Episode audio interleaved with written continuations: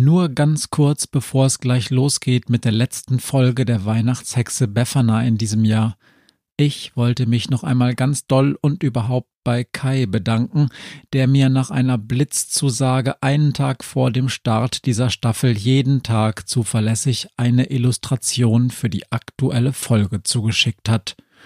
Und da die Folgen immer erst am Tag vor Ausstrahlung fertig geworden sind, war das mal echt eine große Leistung. Ich habe auf befana.net jetzt auch nochmal alle 24 Bilder in einer Galerie zusammengestellt, damit ihr sie euch nochmal alle hintereinander anschauen könnt. Und kleines Detail am Rande, die Pilze habt ihr auch Kai zu verdanken, weil er das Bild für das Staffelfinale nämlich schon eine Woche früher gezeichnet hat und auf diesem Bild aus Symmetriegründen, wie er sagte, einfach mal ein Pilzmännchen auftaucht, musste ich mir irgendwas ausdenken. Und jetzt geht's los. Ein langer Tag für Befana, die fünfte Staffel, Kapitel 24, die Tochter des Windes.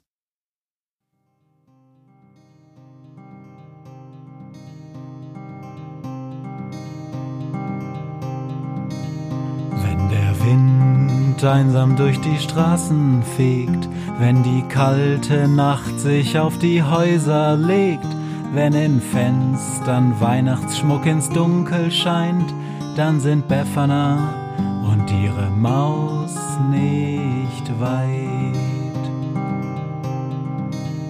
Wenn die Turmuhr Mitternacht geschlagen hat, stürzt die Hexe sich mit dem Geschenkesack auf nem Besen mutig in die Nacht hinab zu den Wesen, die ansonsten niemand mag.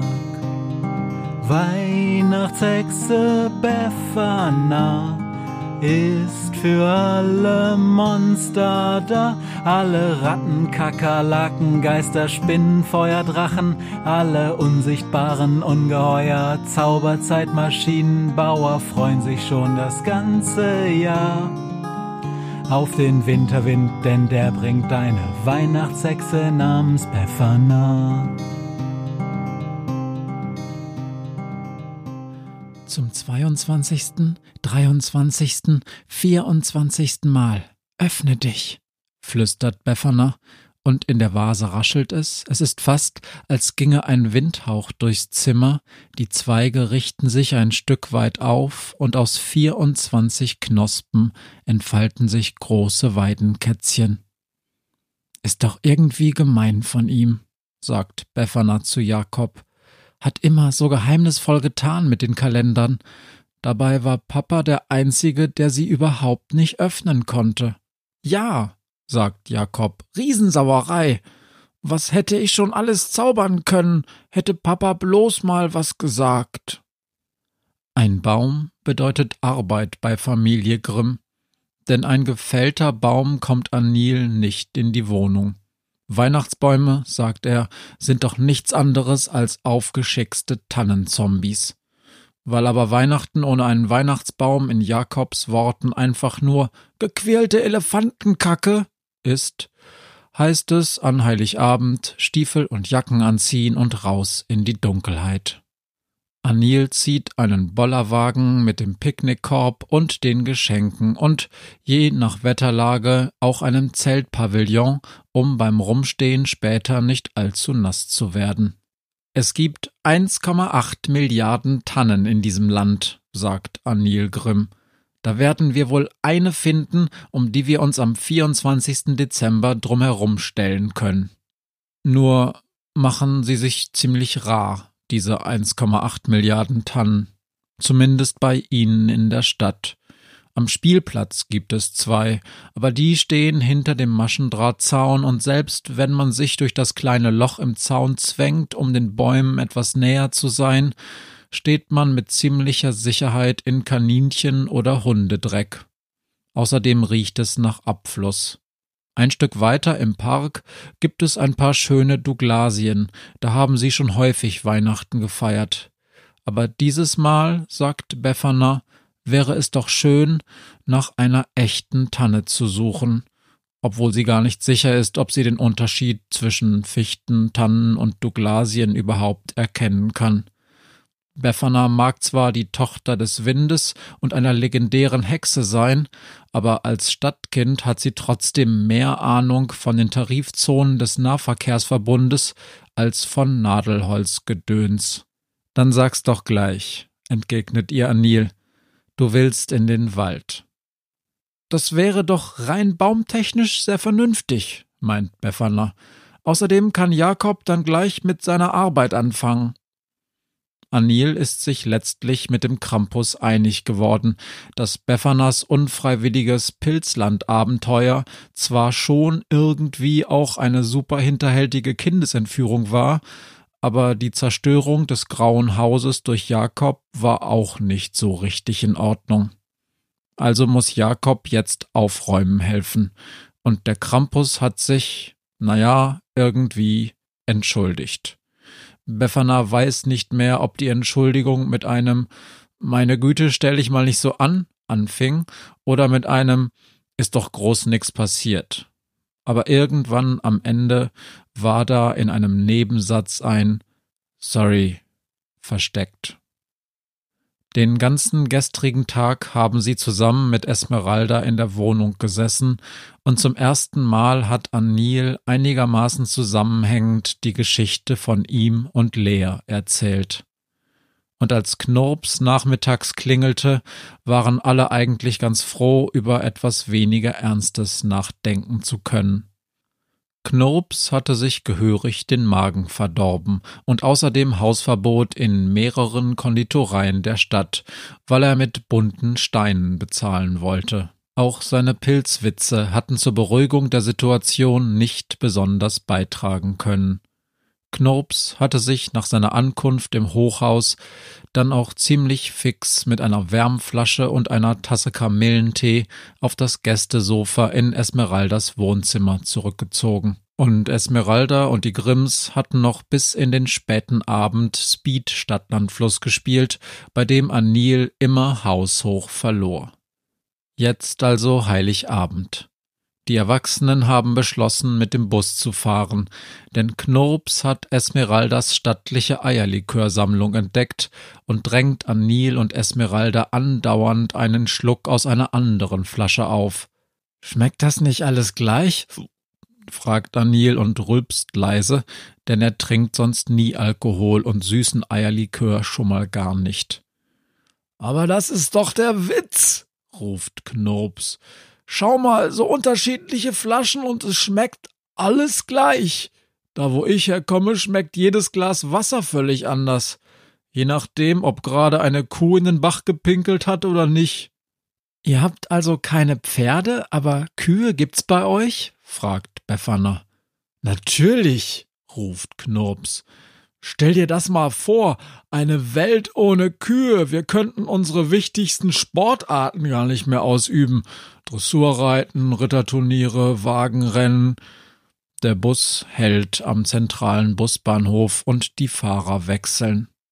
Befana, die traditionell die Aluleiter zum Schmücken des Baumes transportiert, erkennt sofort die Busfahrerin wieder. Schnell zieht sie sich den unförmigen Hexenhut ihrer Mutter ins Gesicht, den sie zum Spaß oder vielleicht auch zur Feier des Tages aufgesetzt hat. Doch es ist bereits zu spät. Hey! kräht die Busfahrerin durch den ganzen Bus. Du schuldest mir eine Thermoskanne, Herzchen. Die wenigen anderen Fahrgäste schauen irritiert zwischen der Busfahrerin und dem Mädchen aus der angeheiterten Truppe hinten im Bus hin und her. Ja, ruft die Busfahrerin, die Göre hat mir meinen Kaffee geklaut, als ich gerade auf dem Kump saß. So sieht's nämlich aus. Naja, sagt Befana sehr ruhig und geht nach vorne. Erstens hab ich mir die Kanne nur ausgeliehen und zweitens habe ich sie ja wieder mitgebracht. Sie reicht der Fahrerin eine glänzende Thermosflasche. Vielen Dank für damals. Sie haben mir sehr geholfen. Huch, da ist ja was drin, brummt die Fahrerin. Ja, aber erst zu Hause trinken. Fröhliche Weihnachten. Und während die Fahrerin noch interessiert an dem Liter warmen Eierlikör in der Flasche schnüffelt, muss sich Befana hinten das Geschimpfe der Erwachsenen anhören, was ihr denn einfällt, fast den ganzen guten Likör zu verschenken, und die Aluleiter sei jetzt auch weg. Ach, kommt schon, Leute, flüstert sie, wir sind Hexen, wir kriegen doch einen Baum auch ohne Leiter geschmückt. Als sie endlich im Wald ankommen, müssen die Erwachsenen erstmal alle pinkeln gehen. Die Kinder und Sami streifen in der Zwischenzeit ein bisschen herum und Jakob und Befana zeigen sich gegenseitig die Stellen, wo Befana Sami zum ersten Mal getroffen hat und wo der unsichtbare Jakob Esmeralda und Anil belauscht hat. Genau wie damals bei Befanas erstem Besuch beim Krampus regnet es ein bisschen, wobei heute ist es kein Wunder, schließlich sind sie mit Esmeralda unterwegs. Doch Befana stört sich nicht daran. Im Gegenteil, das gemächliche Tröpfeln des Wassers von den Bäumen ist etwas, das sie immer mit dem Wald verbinden wird und mit Mino? Der junge Zauberer steht am Waldrand, ziemlich genau da, wo zum ersten Mal Sami gestanden und Befana angebellt hat. Sami zischt Jakob ein. Komm, wir gehen mal den interessanten Baum da hinten angucken. Zu und Mino schlendert zu Befana. Fröhliche Weihnachten, Hexenschülerin. Fröhliche Weihnachten, Drachentöter. Wow, das klingt fast heldenhaft, sagt Mino. Ich wollte Drachenmörder sagen, aber heute ist Weihnachten. Wie geht es deinem Vater? grummelt so vor sich hin. Wartet, dass dein Monsterbruder auftaucht, um beim Aufbau zu helfen. Hab ihn mitgebracht. Aber ich glaube, heute wird das nichts mehr. Die Erwachsenen haben drei, vier Eierlikörsorten zu viel probiert. Ich bin froh, wenn wir noch irgendwo Bescherung machen können, bevor die ins Bett müssen. Bescherung? Hier im Wald? Tradition, Mino. Keine Bäume fällen und so. Also teilweise, sagt Mino, ist deine Familie noch viel durchgeknallter als meine. Er schaut an ihr vorbei zu Sami und Jakob, die inzwischen um das Wartehäuschen Fangen spielen. Mal ernsthaft, Befana, wegen Jakob. Habt ihr da irgendeinen Plan? Was für einen Plan? Er ist ein Pulverfass, Befana. Es ist ein Wunder, was dein Vater bisher geschafft hat. Ein Zauberer wie Jakob braucht viel Anleitung und Freiraum und Möglichkeiten und alles zusammen. Was willst du damit sagen, Mino? Dass es nur einen Lehrer gibt, der Jakob zeigen kann, wie er seine Kräfte unter Kontrolle hält, wie er sich unter Kontrolle hält. Wir bringen ihn nicht zum Krampus, Mino. Das müsste dir doch klar sein. Ist es, Befana. Ich rede nicht von meinem Vater. Ich rede von mir. Du willst Jakobs Lehrer werden? Du? Ja, wer denn sonst, Hexenschülerin? Du hast zwar Talent für zehn Hexen, aber du sortierst immer noch deine Finger, bevor du loszauberst. Und dein Vater hat keine magischen Fähigkeiten. Mein Vater ist viel mehr, als du denkst, Mino. Es gab immer schon Gerüchte über deinen Vater, Befana, aber er ist kein Zauberer. Und Esmeralda hat schon genug damit zu tun, dass sie nicht überall, wo sie hinkommt, einen Blizzard auslöst. Jakob braucht einen erfahrenen Zauberer. Einen besseren als mich werdet ihr nicht finden. Ich hab's bewiesen, Befana. Ich hab bewiesen, dass ich anders als mein Vater bin. Und du hast den Drachen getötet. Und du? Dir sind Drachen wichtiger als Freunde, Hexenschülerin. Für einige Zeit stehen sie schweigend voreinander. Dann kommen vom Parkplatz lachend Knurps, Esmeralda und Anil auf sie zu. Wo geht ihr hin? fragt Mino. Befana zuckt mit den Schultern. Wir brauchen nur eine Tanne und einen geschützten Platz. Der Rest ist nicht wichtig. Eine Tanne also.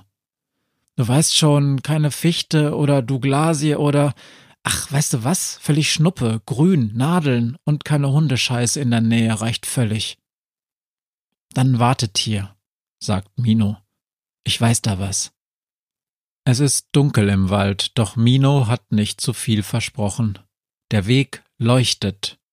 Zwei grünlich schimmernde Bänder führen tief in den Wald hinein bis hin zu einer ganz besonderen Stelle.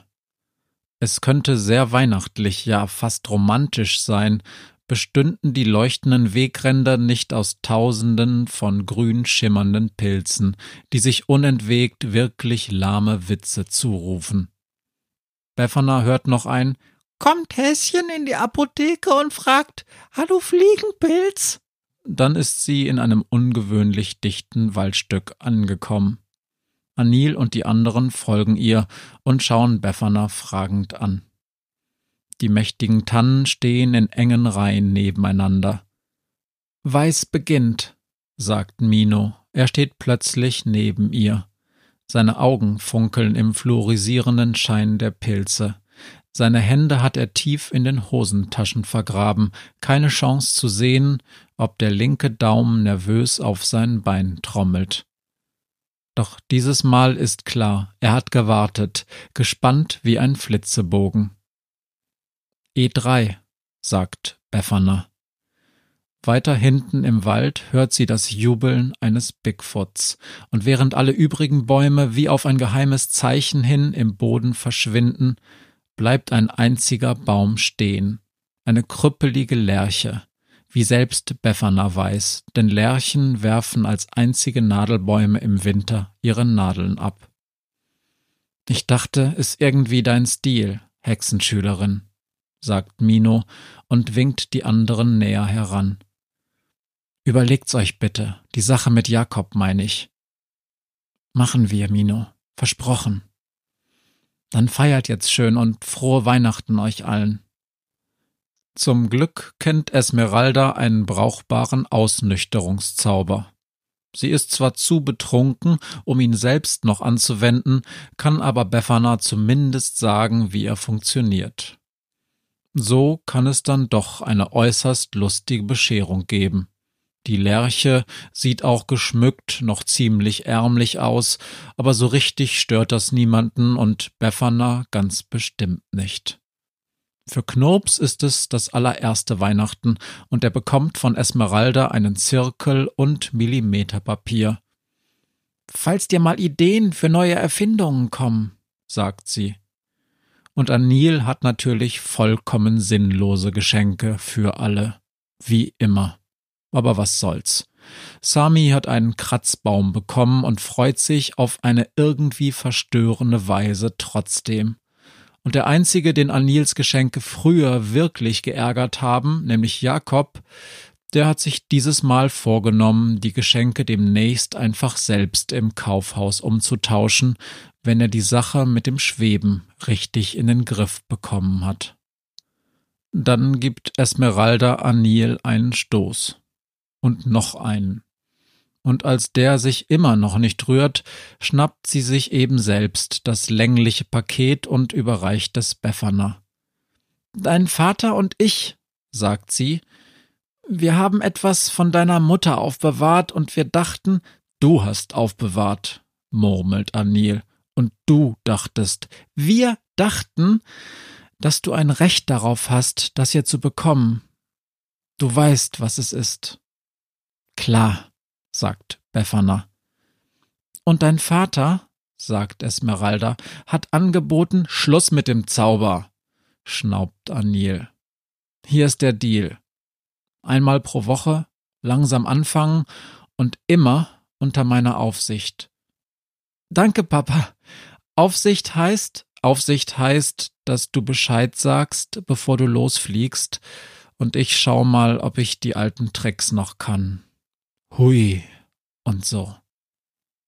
Danke, Papa. Weißt du, was wirklich doof ist? Ich habe überhaupt nichts für dich, ernsthaft. Ich hab's total vergessen. Nicht schlimm, Befana. Ich weiß schon was. Du bist doch jetzt eine echte Hexe, oder? Ja. Du tust mir einen riesigen Gefallen, wenn du einfach mal den Fahrstuhl heile hext. Klar, Papa. Wird sofort erledigt, Potzblitz und irgendwo am Rand des Waldes kräht ein dünnes Stimmchen. Modu wegschmeißen, ist sehr giftig.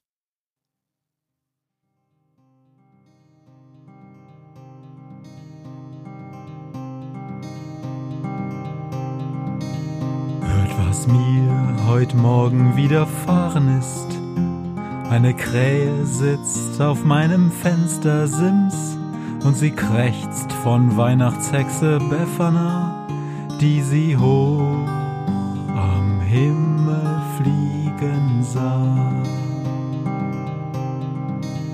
Tausend Abenteuer hat die Hexe erlebt, wie ein Haus verschwindet, wie ein Berg erbebt, wurde im Wald verwunschen und im Fels versenkt, und doch hat sie alle reich beschenkt. Weihnachtshexe Befana ist für alle Monster da, alle Ratten, Kakerlaken, Geister, Spinnen, Feuerdrachen, alle unsichtbaren Ungeheuer, Zauberzeitmaschinenbauer freuen sich schon das ganze Jahr auf den Winterwind, denn der bringt eine Weihnachtshexe namens Befana.